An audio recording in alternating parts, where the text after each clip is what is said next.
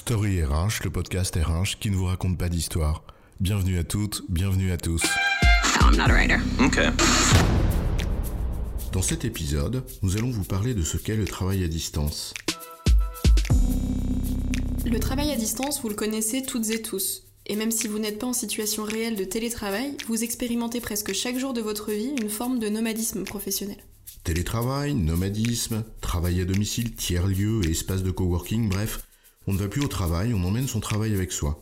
En toile de fond, la distance. Et la distance, c'est aussi celle qu'on aimerait parfois prendre et qui rend lucide. C'est quoi l'histoire?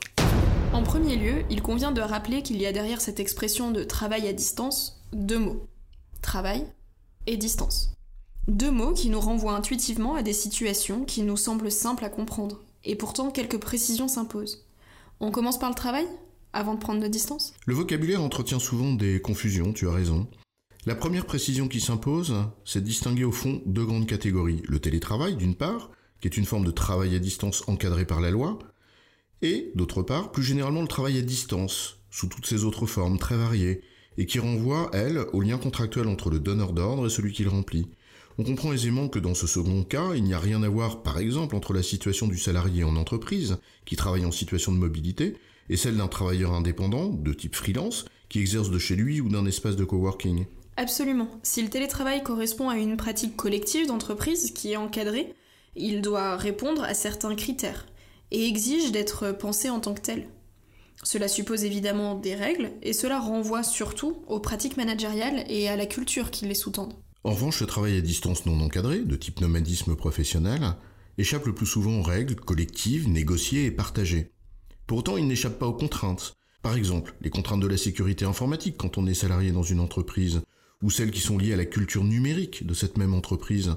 Vous savez, quand on aimerait utiliser des outils euh, sympas, conviviaux, ouverts, et qu'on se trouve confronté à une politique interne qui reproduit la culture du contrôle dans ces outils digitaux, là encore, cela nous renvoie à la culture. Tu veux dire par là, en d'autres termes, que le travail à distance, dans ses règles, dans les représentations individuelles et collectives qui les conditionnent, et même finalement dans ses outils, est révélateur de la culture d'entreprise? Exactement, mais on a le travail à distance qu'on mérite. Et ces représentations culturelles qui nous conditionnent, eh bien elles conditionnent aussi ce que nous mettons derrière la seconde notion, que nous évoquions en introduction, la distance. Prenons un peu de recul donc sur cette notion de distance. Quand on parle de distance, on parle bien de distance physique, géographique, non? C'est bien cela la base du travail à distance. Oui, la première distance qui s'impose, elle est physique. Mais regarde comme les confusions s'installent vite et sont potentiellement source de malentendus. N'as-tu pas entendu parler de distanciation sociale? Là où ce qui est finalement nécessaire dans les faits, est vraiment nécessaire pour le coup, c'est de la distanciation physique. En d'autres termes, la distance physique n'interdit pas la présence sociale, non? Et c'est bien là le problème.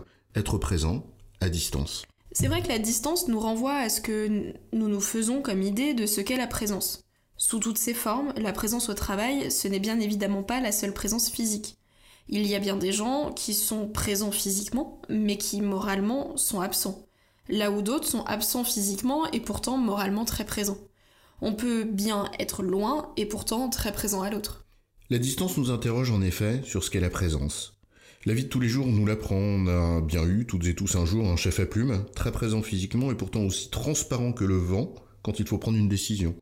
Ou bien un collègue ou une collègue dont la présence était terriblement nuisible au collectif. Bref, distance physique et morale. Mais ce n'est pas tout. Bien sûr, il y a aussi la distance dans le temps. Quand on a un, manager qui oublie le décalage horaire à l'international ou qui exige la présence des autres à son rythme, quand ça l'arrange, et sans raison objective d'activité, si ce n'est sa négligence à l'égard des contraintes de chacune et chacun. Distance géographique, distance temporelle. L'espace et le temps sont indissociables, non? Mais il y a aussi les distances organisationnelles. Tiens, par exemple, je pense à ces deux personnes qui font le même job, qui travaillent dans le même bureau, et parce qu'ils ne sont pas juridiquement rattachés à la même entité, eh bien l'un a deux mois de participation et intéressement et pas l'autre. À mon avis, de ces deux-là, il y en a un qui expérimente une forme de distance bien réelle, et il est fort probable même que ça nuise à sa présence morale pour le coup. On peut parler aussi de distance statutaire, quand les barrettes et les galons donnent à certains l'impression qu'ils sont au-dessus des autres. Qui ne connaît pas une entreprise où des métiers sont stars, ou bien certaines professions où le rang statutaire en impose, autant que les plumes du chef que tu évoquais il y a un instant?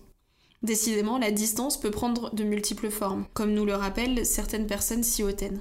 En résumé, le travail à distance nous renvoie à deux notions, le travail et la distance.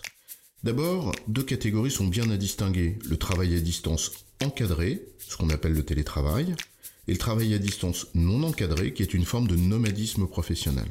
Puis, sur la distance, celle-ci revêt quatre grandes formes. La distance géographique, physique, mais aussi la distance temporelle, organisationnelle et statutaire. Toutes ces formes de distance doivent nous interroger sur ce qu'est être présent au travail et aux autres. Le travail à distance est en sens un révélateur culturel. J'ai bon, chef? Oui, tu as bon, sous-chef, mais on va pas en faire toute une histoire.